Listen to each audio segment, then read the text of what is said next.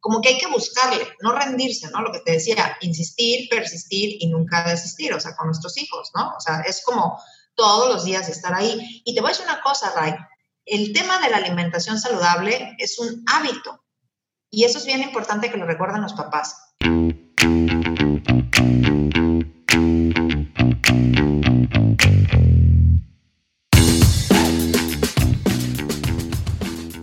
Bienvenidos una vez más a otro episodio de Padres Productivos Podcast. Y en esta ocasión tengo el placer de compartir con ustedes la entrevista que tuve con Sabrina Zárate. Ella es empresaria de Veracruz, eh, deportista, tiene una columna en el diario veracruzano El Dictamen, donde comparte tips y consejos de nutrición infantil es conocida como Healthy Mom y entre varias cosas se dedica a dar cursos gratuitos sobre nutrición infantil donde comparte los factores importantes que debemos de considerar para preparar el lunch saludable para nuestros hijos. Ella es una ciudadana muy activa en su comunidad, ha sido consejera y es una de esas personas que no se queda callada. Ella tiene un video muy controversial en sus redes sociales que se hizo viral, en el que replica mediante el mismo video al mensaje del subsecretario de Salud Hugo López Gatel, parafraseando las palabras del funcionario sobre los despidos y descuentos y pagos salariales durante la ya tan mencionada pandemia del coronavirus. En este episodio nos comparte la historia de cómo llegó a crear su proyecto Healthy Mom y tocamos temas como la obesidad infantil en México y algunos de los problemas más comunes a la hora de decidir qué es lo que le vamos a dar de comer a nuestros hijos. Y también nos comparte la experiencia y los efectos que tuvo el video que ya les mencioné.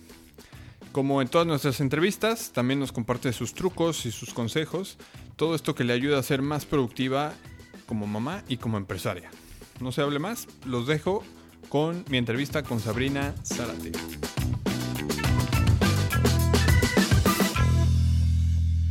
Sabrina, muchísimas gracias por, por dedicarnos este, este ratito.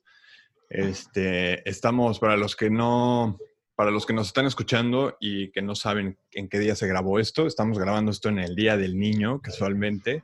Entonces, yo sé que con, hijos la organización de este día es algo complejo y la verdad es que te agradezco mucho que nos dediques el tiempo para estar aquí en este ratito. Ay, no, Ray, gracias a ti por eh, entrevistarme el día de hoy tan bonito y tan especial para hablar de un tema eh, tan maravilloso como son los hijos, ¿no? Y qué, qué otra más, qué, qué, día tan, tan especial para hablar de esto súper importante que es para mí, que es la alimentación de los niños. Sí, de hecho sí. Bueno, yo al principio del episodio em, leí un poquito sobre tu biografía, pero para todos los que no tienen o no tenemos el gusto de conocerte, me gustaría ver si nos puedes platicar em, quién eres, a qué te dedicas. Bueno, pues mi nombre es Sabrina Zárate, yo soy empresaria, soy deportista y soy healthy mom. Em, tengo una empresa de alimentación que nos dedicamos a hacer planes de alimentación personalizados con el servicio de nutriólogo, elaboración de alimentos y envío a domicilio. Ya tengo más de 12 años trabajando en ello. Yo de profesión soy licenciada en negocios internacionales y soy mamá, estoy casada, tengo a dos niños hermosos este, que hoy están festejando su día. ¿Qué edades pues, tienen? Eh, tienen ocho, Paula, y Marcelo tres. Entonces, este, les mando desde aquí un beso muy grande y recordarles que los amo mucho. Y bueno, pues eh, eh, llevo ya 12 años trabajando en el tema de la alimentación y desde que en este tiempo que, he estado trabajando y cuando tuve mis hijos, me, empecé a dar cuenta lo, lo importante que es no solamente la alimentación en los adultos, ¿no? Sino la alimentación de los niños. Fíjate, Ray, que yo no sé si tú lo sepas, pero México ocupa el primer lugar en obesidad infantil, según la Organización Mundial de la Salud. Primer eh, lugar. el primero. No somos el primer lugar en desnutrición a nivel mundial, somos el primer lugar en obesidad infantil. No somos el primer lugar en diabetes de adultos, no somos el primer lugar en hipertensión, no, o sea, ocupamos el primer lugar en obesidad infantil. Y es un dato muy, muy triste porque lo que nos está reflejando esto es eh, mamás que sin quererlo estamos haciendo niños obesos y por lo tanto adultos obesos y adultos enfermos. Y esa es realmente una realidad muy, muy triste. Sí. ¿Y a qué crees que se deba ¿O cuál crees que sea como el factor general a lo que se deba esto? Yo creo que el principal factor de esto es como una desinformación por parte de las, de las mamás o de los papás también, que tenemos una vida muy rápida últimamente, ¿no? O sea, ya las mamás no nos dedicamos a guisar, normalmente ya trabajamos y entonces tenemos como que rápido la comida corrida o el lunch que sea rápido, ¿no? Este todo que sea como preparado y entonces metemos muchos azúcares, muchos carbohidratos en las loncheras de nuestros hijos o muchas veces los queremos consentir tantos que todos los días son pasteles y postres, ¿no? Y entonces eso hace que ellos... Eh, pues empiezan a consumir mucho más calorías y empiezan a, comer de, una manera no saludable y pues a ganar bastante peso, ¿no? Sí, sí, sí, sí. Y em, actualmente yo te, te, encontré en internet y te ah, encontré como, como Healthy Mom. ¿Cuál fue? Me gustaría empezar por ahí, como cuál es la historia que, que está detrás de Healthy Mom? ¿Cómo fue que llegaste a, a generar todo esto? Fíjate que la historia nace con mi hija Paula, que ahora tiene ocho años, que ella empieza a crecer y em, me empiezo a dar cuenta que a pesar de que yo tenía un programa de alimentación y que me cuido mucho y que me gusta hacer ejercicio y todo, ella empieza a, a, consumir demasiado azúcar. Entonces ella de bebé empezaba a comer como mucha fruta, mucha verdura y cuando entra al, maternal empieza a ya no querer la fruta y me decía, mamá, es que yo prefiero las papitas o prefiero los, eh, los, eh, los, pastelillos o prefiero el pan, ¿no? Y entonces yo decía, pero ¿por qué? O sea, si tú toda la vida lo, lo has comido bien, ¿no? Y entonces eh, me empieza a costar trabajo darle de comer y empiezo yo a investigar un poco sobre, sobre este tema, ¿no? Y, y ella empieza pues a volverse pues más melindrosa, ¿no? Entonces, obviamente, pues como mamá primeriza, yo digo, bueno, o sea, ¿qué está pasando? Y me empiezo a meter un poquito más en el tema de la, de la educación de los niños. Y luego un, amigo, eh, que le agradezco mucho que, que, me haya impulsado, me dijo, oye, tengo un problema en los kinders de, de, Boca del Río. Hay niños que tienen mucha obesidad. Me dijo, ayúdame a, prepararles un programa, un curso, pues para dárselos a las mamás. Y le dije, ah, padrísimo. Y de ahí arranco, ¿no? Y la verdad es que la gente lo, lo ha aceptado muy bien, les gusta mucho, porque eh, no es un curso para mamás es un curso bastante básico, de, de, lo más básico y del, del, corazón, con una experiencia eh, pues muy, muy vívida, porque pues después vino Marcelo y entonces Marcelo pues eres un niño completamente diferente a Pablo, es un niño que come mucha fruta, es un niño que come mucha verdura, ¿no? Entonces tenemos como los, los, dos, los dos lados, ¿no?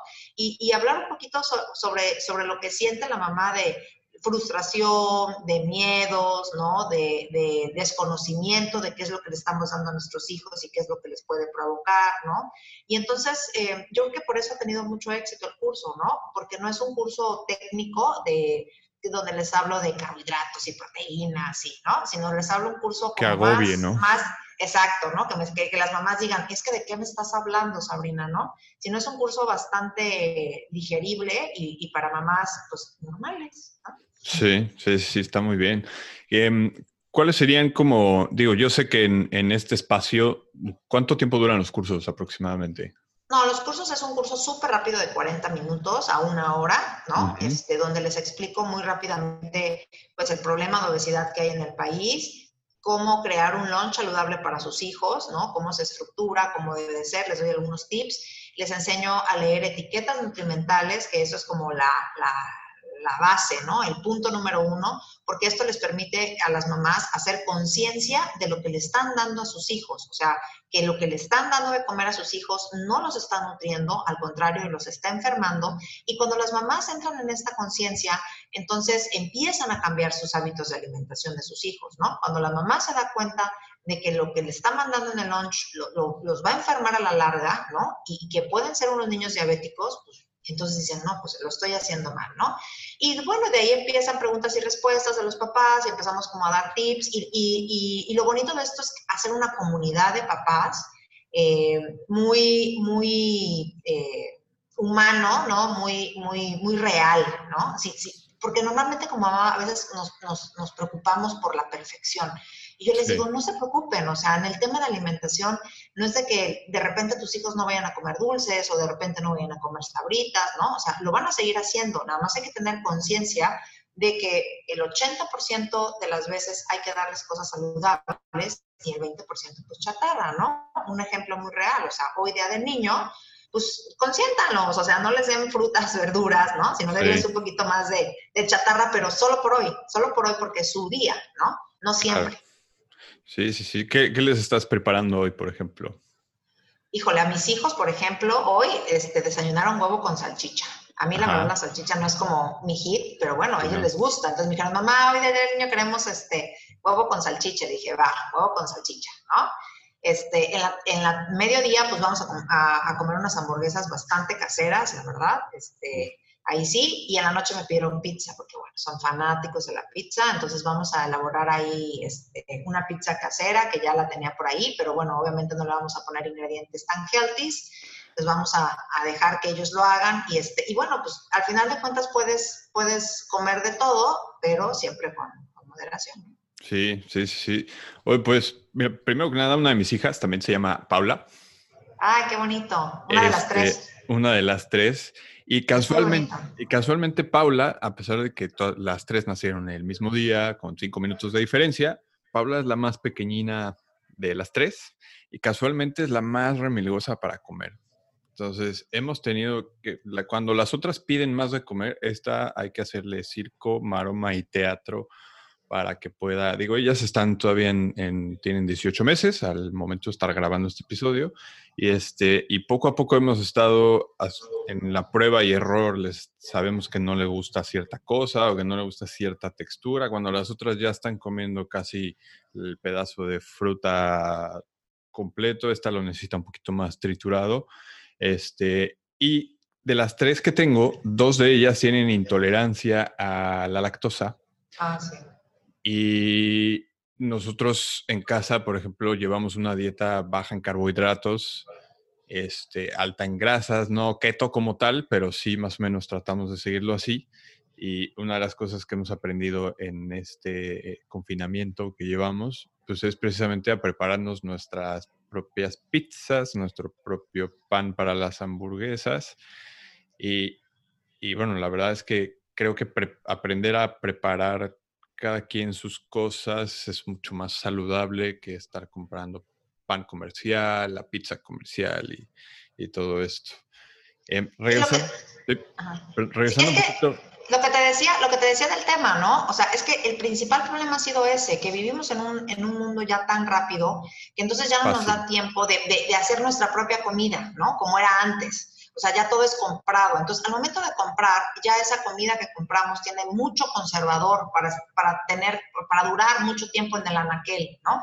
Entonces, cuando nosotros regresamos a lo básico este, y empezamos a preparar nuestra propia masa, a preparar nuestras propias hamburguesas, todo se vuelve mucho más saludable porque no tiene tanto conservador, ¿no? Entonces realmente ese es el punto. Pero bueno, regresando a, a las paulas, que son tremendas. A las paulas y a la parte del curso, como en, ya en la parte de preguntas y respuestas en tus cursos, ¿cuál es como el problema común que, has llegado, que hayas llegado a identificar que tiene un papá o una mamá a la hora de estar preparando un lunch, por ejemplo?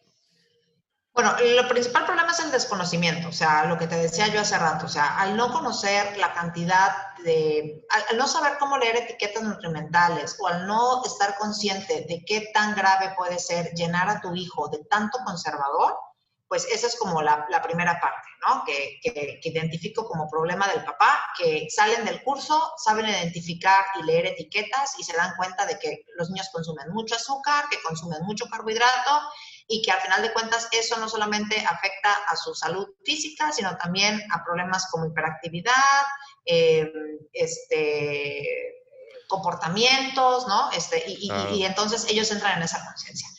Y la pregunta básica que me hacen es, ¿qué pasa si mi hijo no quiere comer?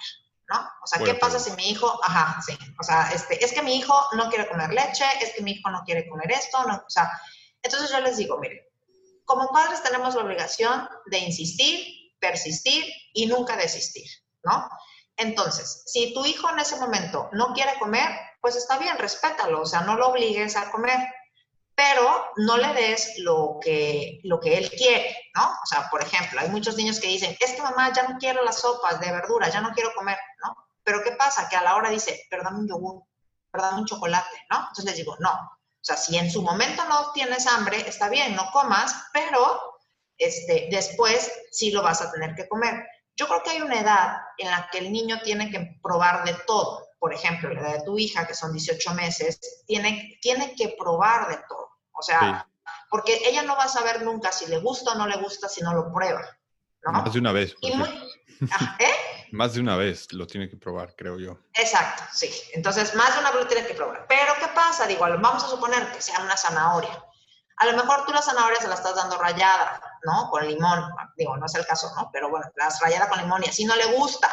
A lo mejor la zanahoria le gusta en crema o a lo mejor la zanahoria le gusta en chips. O entonces, como papá, tenemos que probar diferentes formas de, eh, pues, darle ese producto a a, nuestros hijos, ¿no? Por ejemplo, mi hija Paula, o sea, ella es que no le gustan las, las verduras, o sea, ella no es capaz de comerse una verdura, o sea, las ve y bueno, casi se va para atrás, o sea, se desmaya, ¿no? Entonces, ¿qué hago? Pues se las hago en cremas, entonces alimento toda la verdura en cremas y vamos, o se las comen, se las, se las hago en sopas, que ella se las sopas, o sea, se las come muy bien como sopa de verdura y le pongo un poquito de pasta, entonces ahí la engaño y bueno, pues ahí va, ¿no? O se las hago, por ejemplo, se las pico como muy finitas y se las meto en tipo como picadillo, ¿no? Y ahí se come todas, o sea, ahí se come todas, o sea, no, no, no me dice que no a ninguna, ¿no? Pero si yo se las presento en el plato así tal cual en vivo, se va para atrás, se desmaya y es un pelear y entonces cualquier otra mamá a lo mejor hubiera dicho, no, pues es que mi hija no come verduras y ya, y se las quito te lo de comes y no te paras de la mesa hasta que te lo acabes. Así fue como... es, eso ya es como depende de educación de cada papá, ¿no? O sea, hay, hay, hay papás que, que, digo yo, yo también lo he hecho, o sea, que no te vas hasta que no te lo comas. Yo la verdad es que lo hice en algún momento, pero me ha funcionado más el, el, dejarlo ser, el respetarlo, ¿no? El respetarlo un poco. Entonces, si en ese momento no tiene hambre, ok, está bien, no comas, te levantas, pero no comes nada en toda la tarde y en la noche, pues te comes tu sopa. Con sus respectivas consecuencias, ¿no? Y con sus respectivas consecuencias, ¿no? Entonces siento que así este, trabajamos mejor, nos desgastamos menos, no, entramos, no, no hacemos el ámbito de la comida un, una, un, campo de batalla, ¿no? Que también es como bien importante que se te lleven la comida y, y, este, y vamos a estar peleando para que coman, ¿no? Entonces, que la comida no sea un, un, tema de pleito, sino que sea un disfrute, un estar un tiempo familiar, y yo creo que esa es la, la mejor manera, ¿no? Y así como, como decías, en vez de hacer de la comida un campo de guerra, ser un poquito creativo y si sabes que en cierta presentación no le gusta la verdura, pues se la puedes cambiar y ver de qué manera lo puedes probar. Es, es, lo, es, lo, mejor, ¿eh? Es lo mejor, te digo. Lo, lo, que pasa es que muchos papás dicen, por ejemplo, ¿no? Este, a mi hijo no le gusta el pollo. No le gusta. Ah, no le gusta el pollo. ¿Por qué? No, es que fuimos el otro día a un restaurante y vio el pollo así y no le gustó. Ah, ok. Pero has intentado hacer hamburguesas de pollo, has, has intentado hacer nuggets de pollo, has intentado hacer pollo deshebrado, has intentado, o sea, como que hay que buscarle, no rendirse, ¿no? Lo que te decía, insistir, persistir y nunca desistir, o sea, con nuestros hijos, ¿no? O sea, es como todos los días estar ahí. Y te voy a decir una cosa, Ray, el tema de la alimentación saludable es un hábito. Y eso es bien importante que lo recuerden los papás. Así como, como los papás les enseñamos a nuestros hijos a lavarse los dientes, a hacer la tarea, a tender la cama, el hábito que tú le quieras enseñar como papá, el hábito de comer saludable también existe. O sea, ¿qué significa esto? O sea, que como nosotros como papás tenemos la obligación de nuestros hijos de enseñarles cómo deben de desayunar saludablemente, cómo deben de comer saludablemente, cómo deben de cenar saludablemente y explicarles, o sea, de, de, de, cómo, cómo lo tienen que hacer y por qué es importante, ¿no? Y todos los días estar ahí de, ¿no? Así como hacemos de lávate los dientes, porque si no se te van a caer los dientes, se te van a picar los dientes, ¿no? Y ahí está uno ahí como, como cada rato. Lo mismo con la alimentación saludable es importante que comas saludable porque este, para que crezcas bien, para que las defensas sean este, las mejores, para que no tengas enfermedades, ¿no? Y a veces con papás la alimentación es como que lo último, lo último lo que pensamos, es como, ay, ya estoy cansado, bueno, que coma algo y ya, que se le llene la panza y ya, sí. ¿no? Y no es así, o sea, realmente tiene que haber una alimentación consciente de nuestros hijos porque, no, porque es una manera de, de, de amarlos, es una manera de decirles cuánto los amamos, en verdad. Yo no sé si, si algunos de ustedes recuerdan, por lo menos yo sí, este, cuando nuestras mamás todavía nos, nos decían, hijo, este, ¿qué quieres de comer, papito? ¿No? O sea, era como, como una forma de consentirte, o sea, una forma de amarte, ¿no? Y decías, ay, cuando mi mamá me hacía sopita de verduras o espagueti o lo que, ¿no? Y entonces, ay, ¿cómo quiero a mi mamá porque me guisaba, ¿no? Entonces, creo que el, darle a nuestros hijos, enseñarles a comer, es una forma de amor y, está súper demostrado, Ray, eh, hay mucho, mucha literatura acerca de eso, que eh, no comer saludablemente puede, o, no estar consciente de nuestro cuerpo, te puede afectar a la larga en el tema de pues de pues de depresiones, ¿no? Cuando ya eres adulto, eh, la, la, forma en que tú lo reflejas es a través de, de, la alimentación o el exceso de alimentación. Entonces, el hecho de reforzarle a nuestros hijos desde pequeños la importancia de comer saludable hace que también refuerce su autoestima para que cuando estén adultos no tomen a la comida como un reflejo de, de autoflagelación, ¿no? Y, y que estoy deprimido, entonces como, estoy ansioso, entonces como, ¿no? Que, tengan una conciencia de la importancia de, cuidar su cuerpo, ¿no? Porque al final de cuentas la belleza y la salud empieza desde adentro. Claro, claro, ¿no? Y además, bueno, yo en lo personal sí me he dado cuenta que cuando empiezo a comer, yo mucho tiempo no estuve consciente de lo que comía antes de tener a mis hijas. E incluso ya un poco, un par de años antes de tener a mis hijas fue cuando empecé a probar un poco lo que es el biohacking o más bien como estar un poquito más consciente sobre lo que como y cómo afecta a mi, a mi desempeño. Entonces empecé a hacer la dieta keto un poco rigurosa y yo me di cuenta que el simple hecho, bueno, yo me desintoxiqué de azúcares y de harinas por un año completamente y pues, yo empecé a notar resultados inmediatamente en cuanto a, claridad mental, a capacidad de poder trabajar, enfocarme en cómo me sentía yo en lo personal. Yo obviamente a mis hijas no las voy a meter en un régimen por el estilo y honestamente he caído también, de repente caigo en, por ejemplo, las pizzas estas que nos estamos comiendo, pues son de harina, son de harina de trigo. Pero al final, al final es como tú decías, identificar ese como esos momentos, tal vez no ser tan estricto eh, y, relajarte un poquito, pero yo sí me he dado cuenta que en cuanto empecé a comer bien, pues, fue un cambio, fue un cambio total. Entonces yo, por ejemplo, con mis hijas sí procuro pues que coman pues al menos no siempre pueden, podemos comer orgánico, pero me aseguro que sean tal vez productores de la zona, que estén comiendo verduras y frutas de temporada, este, y creo que sí es bastante importante esa parte. Fíjate, Ray, que mucha gente piensa que comer saludable es caro, ¿no? O sea, la gente dice, es que sale más caro una ensalada que una pizza, por ejemplo, ¿no? Y por eso siempre preferimos la pizza, ¿no? Y yo siempre les digo, eso es una verdadera mentira. O sea, te sale mucho más caro, perdón, te sale mucho más barato comprar tu bolsa de frijol, tu bolsa de garbanzo, tu bolsa de habas, tu bolsa, tu bolsa de lentejas, que valen entre 15 y 20 pesos un kilo, ¿no? 25 pesos a lo mucho un kilo y te alcanza para darle de comer perfectamente a tu familia, este, te sale mucho más barato el agua de Jamaica que el litro de coca, que ya casi está en 40 pesos, 3 litros y medio, ¿no? La familiar, o sea, realmente comer saludable no es caro, o sea, es un tema de saber cómo, cómo alimentarlos. Eh, es un tema también muy recurrente en, los cursos que doy para los papás. Siempre me dicen eso, ¿no? Me dicen, es que es, que es muy caro este, la comida vegana, es muy caro la comida orgánica. Y yo les digo, es que yo no les estoy pidiendo eso. O sea, yo les estoy pidiendo que dejemos procesados y nos enfoquemos un poco a guisarnos nuestra propia comida, meter un poquito más de frutas y verdura en la alimentación de nuestros hijos y hacer conciencia de la cantidad de azúcar y de carbohidratos que estamos metiendo, ¿no? Este, no significa que, que nunca más los vayamos a probar o no significa que en su fiesta de cumpleaños se vayan a comer un, pastel vegano, ¿no? O gluten free o cosas de eso. O sea, es simplemente estar consciente de que no todos los días les puedes dar postres a los niños, no todos los días pueden estar comiendo pan y no todos los días pueden estar desayunando sucaritas. Hay muchos niños y, muchas mamás, no, no, sé si te ha pasado que, vas a la escuela y dicen, ay, ese niño es un problema. Es un niño problemático, que no se puede estar sentado, ese niño tiene mucha energía, ese niño eh, no pone atención. Y está demostrado que cuando le quitas el azúcar a los niños, se concentran mucho más. O sea, el otro día, eh, estudiando un poco las etiquetas nutrimentales, me decía, me decía una mamá, es que mi hijo todos los días desayuna azucaritas, azucaritas con leche.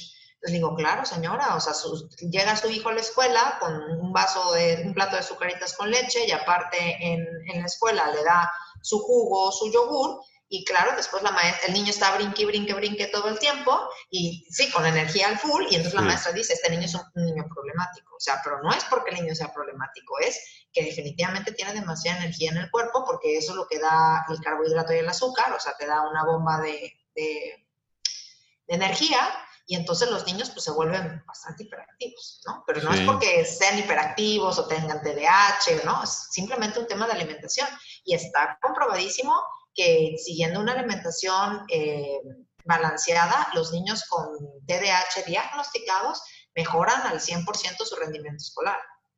Sí, sí, sí, sí, eso, eso me parece también muy interesante, que incluso se podría ganar otro, otro episodio por ahí. Estoy buscando una persona que está como muy especializada en esa parte, espero poderla conseguir para otro episodio y los compartir.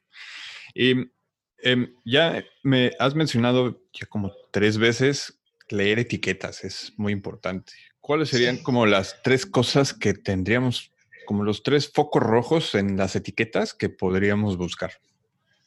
Mira, cuando uno compra un producto, cualquiera que sea, y no lo tengo, estoy como buscando a ver si algo tengo a la mano, pero no, no lo tengo. Em, todos los productos, todos los productos envasados tienen una etiqueta de información nutrimental, que son unas letritas súper chiquitas que están a un costado, ¿no? Y que nadie lee y que nadie puede ver y que se les, nos cuesta como mucho trabajo, ¿no? Tu ejemplo de, me gustó mucho, por cierto. ¿El cuál? Eh, podemos usar el ejemplo de un video que tienes sobre Nutella. Ah, sobre la Nutella, claro, eso está bueno. Bueno, ese, o sea, la, etiqueta nutrimental no te deja, no te da mucho, o sea, sí te da mucha información que solamente los nutriólogos saben leer, ¿sale? Entonces, como no somos nutriólogos, somos papás de niños normales, nos vamos en la etiqueta frontal del etiquetado. En esta etiqueta, nosotros eh, nos marcan azúcares, nos marcan carbohidratos, nos marcan grasas, ¿no? Y nos marca la energía total, y así como la porción que nos debe de, o sea, cuánta porción es el envase, ¿no? Lo primero que nosotros tenemos que ver es el porcentaje que viene ahí en la parte de abajo. Dice grasas y abajo dice porcentaje, ¿no? 10%, 15%, 20%.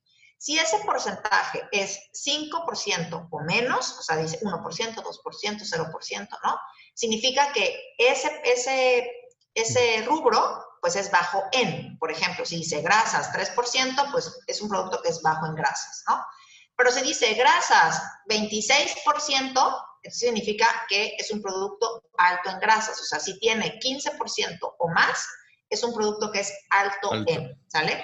Y es bien importante fijarse, porque, por ejemplo, si tú estamos comprando, vamos a poner un, un chocolate, un pastel de chocolate, pues obviamente va a ser va a tener más de 20% de azúcar, más de 20% en grasas, más de 20% en carbohidratos, pero pues ya sabemos que es un pastel de chocolate o es una nieve, ¿no? O sea, ya sabemos que eso pues nos va a, proporcionar eso. El problema viene cuando le compramos a nuestros hijos cosas que son saludables y no lo son.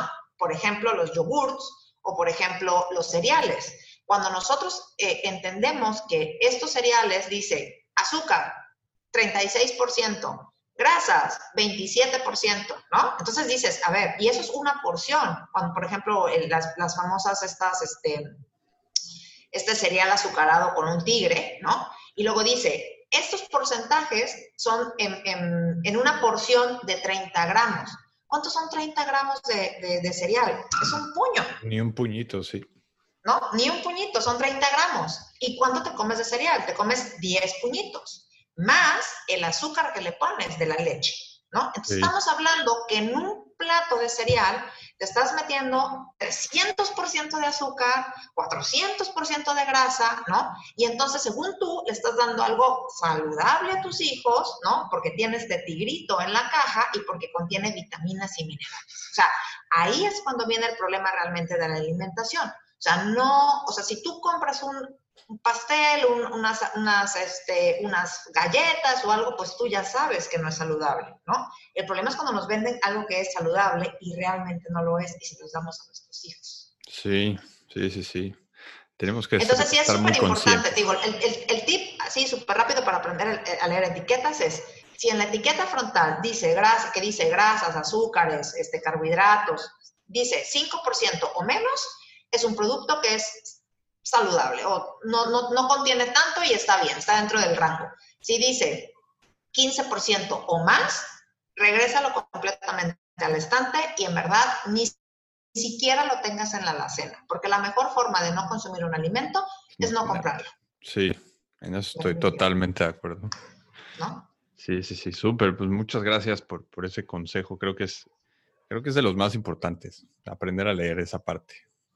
Sí, y es bien fácil, la verdad, ¿eh? no es para nada este, complicado. Este, es más, en estos días voy a hacer como un videito para subirlo y, este, y explicarles un poquito cómo leer etiquetas. La verdad es que en México se ha trabajado muchísimo en cuestión legislativa para tratar de cambiar el, el etiquetado de, las, de los productos. Eh, ya hay una legislación para cambiarlo, pero no se ha implementado. La verdad es que obviamente, eh, pues la industria de alimentación, pues ejerce una, mucha presión para que pues no se cambien las etiquetas y la gente siga comprando productos que supuestamente son saludables cuando no lo son. Entre comillas. Sí, sí, sí. Bueno, pues esto me gustaría empezar a, hacer una transición del, del, tema de la parte del launch saludable y cómo evitar tener a nuestros pequeños dentro de estos números de, obesidad infantil hacia ya la parte de productividad, de eficiencia. Eh, yo veo que eres una mamá súper activa, eh, empresaria, ah, también haces ejercicio eh, y creo que uno de los, bueno, uno de los temas como muy comunes cuando somos papás primerizos, en mi caso, o cuando somos papás más de uno o incluso con uno, es esta gestión del tiempo. Y, me gustaría ver si nos puedes platicar un poquito sobre cómo, cómo estructuras tu día como para lograr hacer todo y estar presente en cada una de las actividades que haces. Ah, súper fácil, eso es una rutina. Yo creo que, fíjate que a los niños les ayuda mucho el tener una estructura es bien importante para ellos y eso yo se lo agradezco a una tía que tuve que me dijo, hija, si tú quieres ser feliz en tu matrimonio, desde chicos a tus hijos hazles una rutina. Una rutina para levantarse, una rutina para comer, una rutina para vestirse, una rutina para dormir, ¿no? Entonces, el, el hecho de que los niños tengan una rutina les genera a ellos seguridad y les quita ansiedad.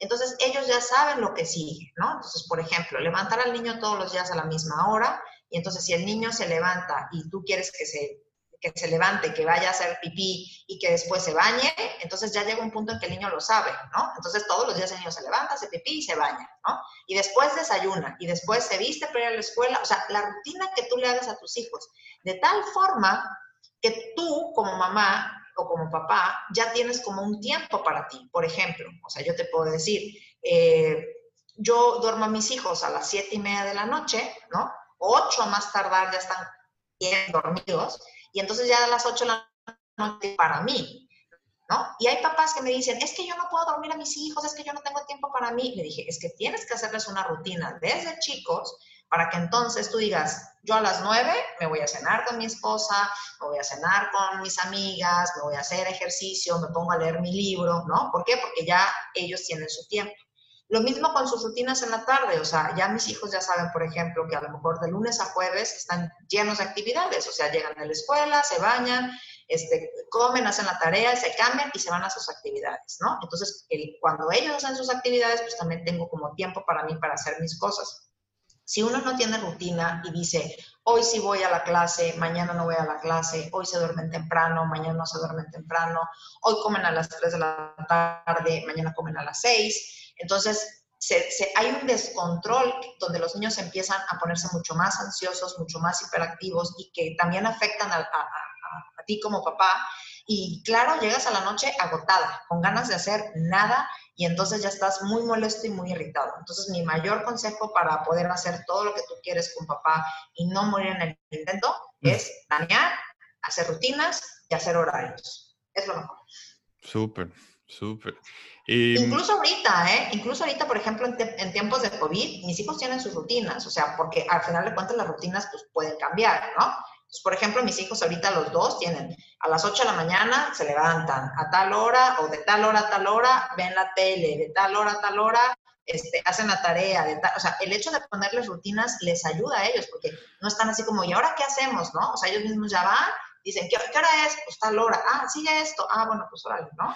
Entonces, ah este, eso les ayuda muchísimo, muchísimo. Ahora en el confinamiento tienen como el, el horario impreso, ellos saben o... Sí, sí, sí. Okay. Sí, sí, sí, sí. Y, y en verdad este, hay mucha gente que dice, es como ser gendarme, ¿no? No es como ser gendarme, es que la verdad eh, uno como papá tiene que guiar. Y entonces, si, si ellos no saben qué es lo que sigue, qué es lo que tienen que hacer, entonces nada más andan ideando. y entonces se, se, vuelven más ansiosos y, y, tú te cansas más. Entonces, por ejemplo, si yo, ellos ya saben y yo ya sé que de 10 a 11 de la mañana ellos tienen permiso para ver la televisión, entonces yo sé que de 10 a 11 de la mañana ellos van a estar haciendo la televisión y yo a lo mejor puedo estar grabando un podcast o puedo estar haciendo otras cosas, ¿no? Pero si ellos no tienen rutina, entonces ni ellos lo saben ni yo lo sé. Ni yo lo sé. Y, y no porque tengan una rutina significa que, puedan ser, que, sea rígido, ¿no? Porque, por ejemplo, hoy pues, es Día del Niño, entonces, bueno, hoy, hoy, lo rompemos, no pasa nada, ¿no? Pero hay un acuerdo. Ya pero es un acuerdo, sí. sí. pero es un acuerdo. Y el acuerdo lo hace el papá, ¿no? No el niño este, lo mejor es, es eh, hacer rutinas, en verdad funciona, funciona muchísimo, ¿no? igual a lo mejor tus hijas están muy chiquitas, pero eh, los niños desde chiquitititos y mis hijos desde chiquitititos tenían su rutina de sueño, su rutina de comida y, en verdad ellos eran felices porque sabían que después de comer veían la tele, sabían que después de bañarse venía la cena y después a dormir y entonces ya se dormían. O sea, nunca me ha costado trabajo eso porque, porque lo saben, porque tienen su rutina. yo la verdad es que soy, también soy, yo soy muy yo sí mantengo un calendario, un poco, trato de hacerlo como estricto, o más, no, no estricto, detallado. Y al tener tres al mismo tiempo, o, o tienes rutinas, o, o, mueres en el intento. Sí, sí, ahí sí, definitivamente. Entonces sí, la verdad es que a nosotros nos funciona muy bien. Dentro de todo, creo que son niñas tranquilas y yo puedo asegurar que se debe a, a esa rutina y en cuanto hay algo fuera de la rutina, ellas lo saben, lo sienten. Son y, lo que te decía yo, es, y es verdad, o sea, les quita la ansiedad. Los niños que tienen rutinas les quita la ansiedad porque están seguros de qué es lo que sabe, de qué es lo que va a pasar, ¿no? O sea, no, no les ha pasado a veces chicos dicen, mamá, este, ¿a qué hora llegamos? ¿A, qué hora vamos a comer? ¿Qué vamos a hacer? ¿Qué va a pasar? Pero cuando un niño tiene una rutina, sabe, que después de bañarse sigue esto, después de bañarse ya se van a dormir, después de bañarse, o sea, y, y, eso los hace más, más tranquilos. Y ya tampoco hay un pleito, ¿eh? Porque, por ejemplo, a mis hijos les digo, bueno, señores, ya se les acabó el día, ¿no? Y como que dicen, ah, ya nos acabó la tele es porque ya nos va a dormir, ¿no? O ya tenemos la pijama, ya nos lavamos los dientes, ya nos quedan cinco minutos de tele y nos vamos a dormir. Y ya no hay un pleito de, de, oye, duérmete, ya, dormir, no, no quiero, ¿no? Entonces, ya ellos ya lo tienen muy, muy, muy grabado. Sí, sí, sí, sí. Súper, pues igual con esta misma transición, ya en cuanto a, ya en cuanto a ti, Sabrina, parte empresaria, que también eres, pues, yo te veo muy activa, eh, tanto haciendo contenido para las redes sociales, eh, creo que eres una, un, un, elemento, o más bien una ciudadana activa en tu entorno. Entonces, ¿cuál es, cuando tú estás trabajando, por ejemplo, en la oficina, eh, ¿Nos podrías compartir como ese truco o algo que hayas identificado que te ayude como a desempeñarte ya profesionalmente a un, a un nivel alto? Híjole, a ver, esta pregunta está como complicada. Bueno, mira, lo que yo hago en mi día para, para organizarme es enlistar todo lo que tengo que hacer en el día, porque Ajá. a veces si no lo hago, pierdo lo que tengo que hacer. Entonces, por ejemplo, eh, yo siempre digo, ¿qué, para mañana qué voy a hacer? ¿no? Trato como de organizarme. Entonces, lo apunto en mi teléfono, en una nota de voz o en un papelito, ¿no? Y entonces hago, tengo que ir al banco, tengo que hacer un video, tengo que hablar con Ray, tengo, ¿no? Y cuando no lo apunto, ¿no? Se me olvida, la verdad se me olvida. Entonces, pero para organizarme bien, sí tengo que, que anotar todo y ese es como el, el, el, primer, el primer punto para poder hacer todo lo que yo quiero, ¿no? Rutinas y organización. ¿Y hay algún, algún como, alguna aplicación o algún gadget, algún pedacito, algo de algún producto tecnológico que haya sido así como, uff, esto fue un antes y un después. Fíjate que hay un gadget que me gusta mucho, que es, em, es un saludo, se llama saludómetro, de una, eh, de una chava que sigo en Instagram, que tiene una, su cuenta se llama Salud Salud. Y este saludómetro te ayuda a leer las etiquetas de los productos. Entonces yo en algún momento eh, dije, a ver, vamos a lo, lo, escuché, vamos a probarlos y funciona muy bien y se los recomiendo. Digo, realmente yo ya, pues obviamente sé leer las etiquetas nutrimentales, pero eh, me pareció muy bueno y muy interesante este gadget, se llama Saludómetro, lo bajan, es completamente gratuito, obviamente pues tiene la versión premium, ¿no? Pero con el básico funciona muy bien, y este, pero no, fíjate, no utilizo ningún gadget así como, como de que este no puedo vivir, no, no. Sí, sí. No, incluso, eh, o sea, es, la pregunta va hacia gadgets o aplicaciones, y creo que este saludómetro yo he tenido unos similares en inglés. Cuando trato de leer etiquetas mexicanas, pues no sale. Entonces, no, pero este es mexicano, este es mexicano. Entonces, este, sale, sale muy bien. Súper. Funciona bastante bien. Súper tip. Pues muchas gracias. Y, y bueno, em, hace rato mencionabas eh, cómo organizas tu día, cómo haces tu to-do list. Y me gustaría em, salirme un poquito ya de este tema. Y yo haciendo investigación, vi que tienes un, un, video que me llamó mucho la atención, un video que se hizo viral eh, cuando le respondes aquí a López Gatel. Este, pues me gustaría preguntarte si, si tú notaste algún impacto positivo, ya sea en Veracruz o a nivel mexicano, si recibiste alguna respuesta del gobierno. ¿Qué, qué generó ese video para ti? Fíjate que este video lo hice porque las primeras semanas del COVID eh, fueron, yo creo que, muy difíciles para todos. A todos nos creó mucha ansiedad, nos, nos creó mucha incertidumbre y para mí, la verdad, en, en, cuestión de mi negocio, me bajó mi clientela un 80%. Entonces yo decía, ¿qué voy a hacer? Porque yo tengo que pagar nómina, tengo que pagar impuestos, tengo que pagar luz, tengo que pagar agua, ¿no? Y, y entonces, o sea, me, me, me agarró mucha ansiedad. Y cuando vi ese video, que me acuerdo que fue un, jueves, un viernes, eh, yo ese día había tenido que mandar a la mitad de mi personal a su casa con la mitad del sueldo durante 15 días, porque les dije es que yo no sé cuánto puede durar esto, o sea, ni sé cuánto va a ser mis fuerzas, o sea, no, no tengo idea, estaba yo muy ansiosa. Entonces, cuando vi el video de López Gatel, la verdad me dio mucho coraje, esa es la palabra, me dio mucho coraje porque yo decía, ¿cómo este señor me está pidiendo a mí o sea, que, que me solidarice con, con, con, mis empleados, que, que, bueno, yo lo hago de, muy buena gana, ¿no? Pero tengo todos los gastos del gobierno atrás, o sea, impuestos, seguro social, este, ¿no? O sea, y, y, y la verdad me dio como mucho coraje. Entonces, lo, lo, lo, lo, vi varias veces y, dije, no, esto a mí no me suena. Entonces lo empecé a escribir, pero al revés.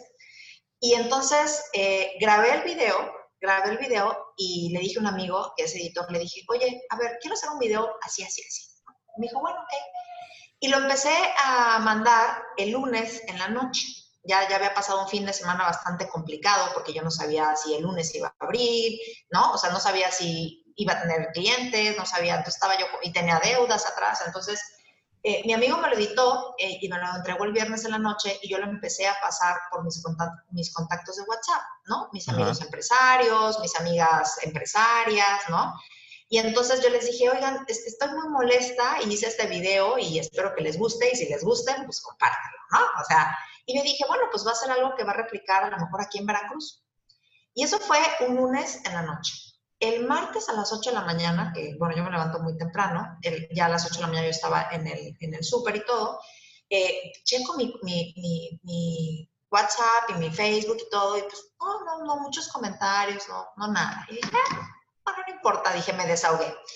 Y para el martes a las una de la tarde, el video ya era trending topic, o sea, ya estaba, ya me habían hablado amigos de, de, de Guadalajara, de Monterrey, de México, de Mérida, de Tabasco, de Chihuahua, de Torreón, de, de Tijuana, o sea, y yo dije, ¿cuál? bueno, para las 3 de la tarde ya tenía llamadas de periodistas, ¿no? O sea, y todos me decían, es que queremos una entrevista, es que le dije, a ver, yo no soy, o sea, yo no soy la voz de nadie, o sea, yo soy la voz de mí misma, ¿no? Agradezco a todos en verdad que crean que yo puedo representarlos a ustedes, pero realmente yo hablo por mí, ¿no? Pero fue, un video que, que, que jaló mucho porque la gente decía, es que me siento igual que tú, o sea, me siento enojada, me siento frustrada, me siento engañada, ¿no? Y, bueno, pues obviamente también estoy desesperada, también estoy ansiosa, también estoy y, con muchos sentimientos encontrados, ¿no? Y yo creo que este video me, fue una muy buena catarsis para mí, para, para toda la gente que lo compartió, que lo subió a sus redes sociales, porque eso hizo que de ahí muchos eh, políticos... Eh, eh, empezaron a exigirle al gobierno más apoyos a los empresarios. Yo creo que al final eh, mi video sirvió digo, para eso, para que poner el dedo sobre la llaga y que se empezaran a, solicitar más apoyos. Creo que en este momento, eh, sin meterme en, cuestiones políticas, creo que el gobierno tiene su propia forma de ver y hacer las cosas. algunos nos, gustan, algunos otros no nos gustan, pero bueno, es, es, la forma, ¿no? Y vivimos en un país democrático, la gente pues él, ganó, ¿no? Y entonces pues tenemos que aprender a vivir con eso. Pero yo creo que también eh, tenemos esas benditas redes sociales para, para, expresarnos y yo la verdad, yo sí quisiera aprovechar tu, tu, podcast para pedirle a la gente que participemos mucho más en temas políticos desde la ciudadanía, que los ciudadanos eh, nos informemos bien quiénes son los candidatos, qué perfil tienen, qué es lo que han hecho, cuáles son sus objetivos, cómo es su familia, porque yo creo que eso es bien importante, o sea, ya dejar de, de, votar por partidos políticos y empezar a votar por la persona, porque yo creo que eso es lo que hace la diferencia entre un muy buen candidato y gobernador o, gobernante que, otro que no. Y la propuesta, ¿no? Yo creo que también es importante tomarse el tiempo y leer ¿Sabes la propuesta. Lo que pasa es que la propuesta ellos pueden proponer muchas cosas, pero también qué tan viable, qué tan viable puede ser, ¿no? Y a lo mejor yo te puedo proponer muchas cosas, pero a ver, o sea, lo está practicando, lo ha hecho, ¿a qué se ha dedicado, no? O sea, este, me, está proponiendo crear empleos y cómo lo va a hacer si pues nunca, nunca, nunca ha sido empresario, ¿no? O me está proponiendo una política económica y cómo lo va a hacer si reprobó toda su vida la clase de economía, o sea, entonces yo creo que sí hay que fijarnos más allá de, la propuesta de la persona. ¿Qué te está diciendo esta persona? O sea, ¿cuáles son sus valores? ¿Cuáles son sus principios? ¿Cuáles son eh, su, entorno? ¿no? Porque muchas veces, eh, al final de cuentas, la mercadotecnia te puede vender, pues, todo, ¿no? La mercadotecnia vende todo con una buena mercadotecnia. Sí, sí, sí. Pero al final de cuentas, pues regresemos un poco a la alimentación, ¿no? O sea, la mercadotecnia te puede decir que, que el cereal azucarado tiene vitaminas y tiene minerales y que es muy bueno, pero pues cuando ya ves la, etiqueta nutrimental, pues te das cuenta que no lo es y entonces te estás llevando a la boca un producto que no. Exacto. Entonces yo me voy más como la persona, ¿no? Un poquito más a la persona.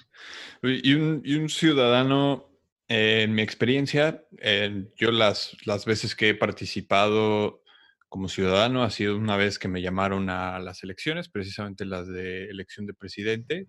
Me tocó ser funcionario de casilla, pero digo, a mí me tocó, ¿no? Un ciudadano, ¿cómo, cómo podría sugerirle que se involucre más en su comunidad, por ejemplo? ¿Cuáles serían las tres formas? Para, para súper fácil. Para empezar, eh, tener, un, em, tener un diálogo directo con sus representantes. O sea, por ejemplo, y yo sé que muchas la, la, persona no sabe quién es diputado local, no sabe quién es su diputado federal, no sabe quién es su senador, no tiene su número telefónico ni lo sigue en redes sociales. O sea, para empezar, pues es una forma de participación súper sencilla. Y entonces, cada vez que, que, yo sepa que va a haber una discusión o, o, cada vez que haya algo, pues escribirle, decirle, oiga, diputado, yo pertenezco a su distrito, independientemente si yo voté por usted o no voté por usted, usted me representa y yo quisiera que en el tema tal votar usted a favor o en contra, ¿no? O, lo, o yo quisiera que viniera a mi colonia y que viera cómo está esto, ¿no? O sea, pero al final de cuentas la gente dice, ah, es que yo no soy político, yo no le sé a eso, no me interesa. No, es que tenemos que involucrarnos como ciudadanos y exigirle a nuestras autoridades que nos atiendan, que nos escuchen, ¿no? Y, te digo, están en redes sociales, o sea, a ver, vamos a seguirlos en Facebook, en Twitter, en Instagram y, este, y, exigirles y pedirles y solicitarles, digo, de buena forma y, de manera respetuosa, pero eso es un muy buen ejercicio de participación ciudadana, o sea, independientemente de si... Em, participas como funcionario de casilla o si participas en alguna elección o si eres candidato. O sea, yo creo que la participación ciudadana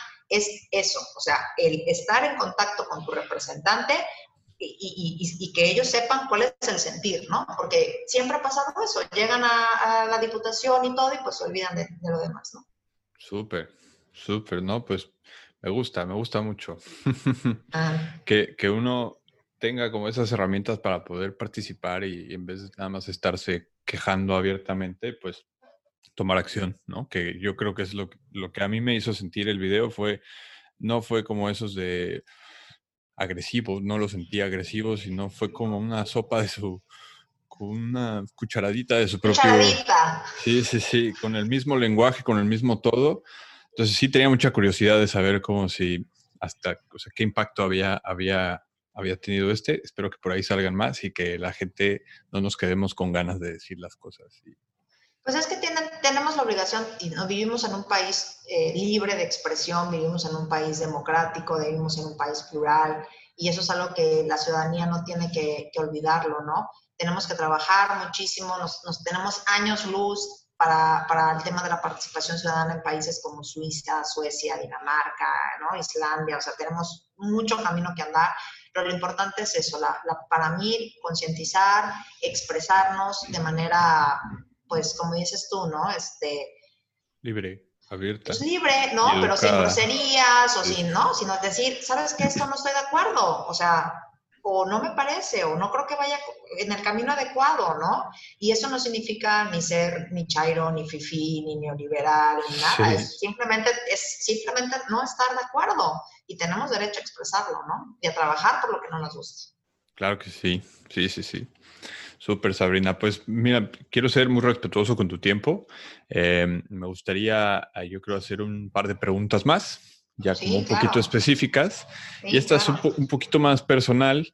Em, la pregunta sería, ¿qué consejo le darías a tu yo que acaba de cumplir 18 años? Así. Todavía no es mamá, todavía tiene muchas cosas por delante, pero ya tiene por ahí, su, al menos en México, la edad suficiente como para elegir su representante en cuanto a, y para tomar decisiones sobre su propio cuerpo. acabas de cumplir 18 años. Fíjate que esa, pregunta me la acabo de hacer y me la acabo de contestar porque justo este año eh, voy a cumplir 20 años que cumplí 18. Ok. Entonces, no entonces vamos a hacer números aquí. No, pero bueno, ahí está. Entonces sí me hago esa, esa pregunta y digo, híjole, el tiempo se va de una manera rapidísima. O sea, hace 18 años estábamos saliendo de la preparatoria, entrando a la universidad y 20 años más, y entonces dos hijos y un negocio y planes y todo. Y yo lo que podría decirle es, lo estás haciendo bien. Lo estás haciendo increíblemente bien. Confía en que las cosas van a salir bien. Yo creo que esa parte de confiar y soltar es como bien importante, porque muchas veces estamos siempre como preocupados por el futuro y estamos preocupados por lo que hice mal en el pasado y se nos olvida vivir en el presente, el disfrutar lo de hoy, ¿no? O sea, el estar completamente conectados en el, en el hoy y que todo va a salir bien y que todo lo que a lo mejor me pasó en el, cuando tenía 20, cuando tenía 21, cuando tenía 30, cuando tenía 35, fue parte del aprendizaje que tenía que pasar para llegar a ser hoy la, la persona que soy, que me encanta la persona que soy, que me encanta la persona que, que me he convertido. Yo creo que no cambiaría nada, ¿eh? porque en el momento en que yo cambie algo, no sería la persona que hoy. Entonces, para mí sería, confía, todo va a salir bien. Sí, así, muy bien. Qué bonito. Súper. Pues ya para, sí, para ir cerrando, antes de llegar a la pregunta final que le hago a todos los invitados, em, para todos aquellos que quieren saber más, que quieran, que puedan, más bien, que quieran ponerse en contacto contigo y quieren saber más sobre cómo poder eh, acceder a alguno de tus cursos o incluso a, poderte contactar, ¿dónde, ¿dónde los podemos? Aparte que vamos a poner las los enlaces en, los, en las notas de este episodio. ¿Dónde podría ser? ¿En tus redes sociales? Sí, en mis redes sociales estoy en Facebook como Sabrina Zárate, eh, Sabrina Zárate Healthy Mom. Ahí doy eh, tips y subo mis videos y también cuando quieran eh, quieren algún curso en su escuela y todo, con mucho gusto. Mis cursos son gratuitos además, o sea, no cobro absolutamente nada por ellos. Mm. Y bueno, también está mi Instagram, que es eh, Sabrina Zárate, como empresaria deportista y healthy mom. Ahí un poco hablo como un poco más de mi día a día. La verdad es que no, a veces no me da tanto tiempo de, de subir todo lo que quisiera contarles, pero sí estas redes sociales este, las voy a hacer. Y bueno, también está mi, mi, mi Twitter, ¿no? Que está como Sabrina, Sabrina Sasa, con Z, la primera, la segunda es Sa, Sasa. Este, y bueno, ahí también les platico un poco de, política y de lo que sí, de lo que no. ¿eh? Muy bien, muy bien. Pues yo voy a poner ahí eh, todo esto en las notas del episodio para que lo puedan acceder, para, para que puedan acceder fácilmente. Y pues bueno, ahora sí, quería agradecerte mucho y mm, Ahora sí te voy a hacer la pregunta final que le hago a todos los invitados y es, si la gente se pudiera quedar con un solo mensaje o idea sobre este episodio y llevárselo con ellos el resto de su vida, ¿qué te gustaría que fuera? Somos lo que comemos. Somos lo que comemos. O sea, eso es como bien importante que lo, que lo, que lo, que lo mentalicen y que el tema de la nutrición es un tema bien personalizado. No lo que le funciona a una persona le va a funcionar a todas las personas. Pero yo les puedo decir que cualquier enfermedad, cualquier problema de ansiedad, cualquier problema de acné, cualquier problema de, reproducción de nuestros hijos, o sea, de, que no puedo tener hijos, cualquier problema de alergias incluso, viene todo desde adentro, desde la alimentación que nosotros decidimos consciente o inconscientemente comer.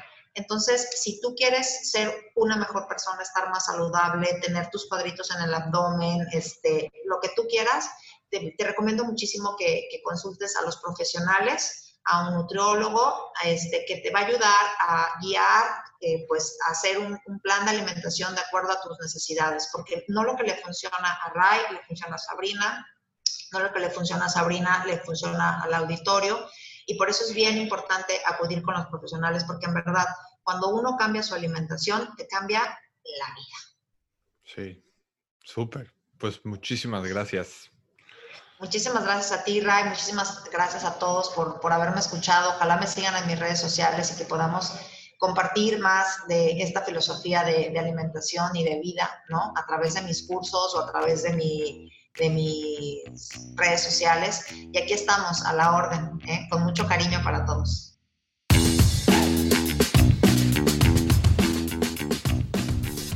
Bueno, este fue el episodio con Sabrina Zárate. Espero que después de este episodio eh, seamos un poquito más conscientes a la hora de estar preparando el lunch para nuestros pequeños, que hayamos aprendido algo en cuanto a cómo leer etiquetas y cómo poder eh, apoyar a nuestra comunidad y, estar presentes como, como ciudadanos. Esto ha sido todo por este episodio. Muchas gracias por escuchar Padres Productivos. Recuerda que para ver las notas y los recursos mencionados en este episodio puedes visitar padresproductivos.com. Y si te ha gustado el contenido que acabas de escuchar, Suscríbete al podcast en tu reproductor favorito para enterarte cada vez que salga un nuevo episodio y no dudes en dejarnos una reseña de 5 estrellas para ayudarnos a llegar a más gente. Y por último, si consideras que este contenido le puede ayudar a alguien que conozcas, no te olvides de compartirlo en tus redes sociales y etiquetarnos como arroba padres productivos en Facebook e Instagram. Y nos vemos en el próximo episodio. Adiós.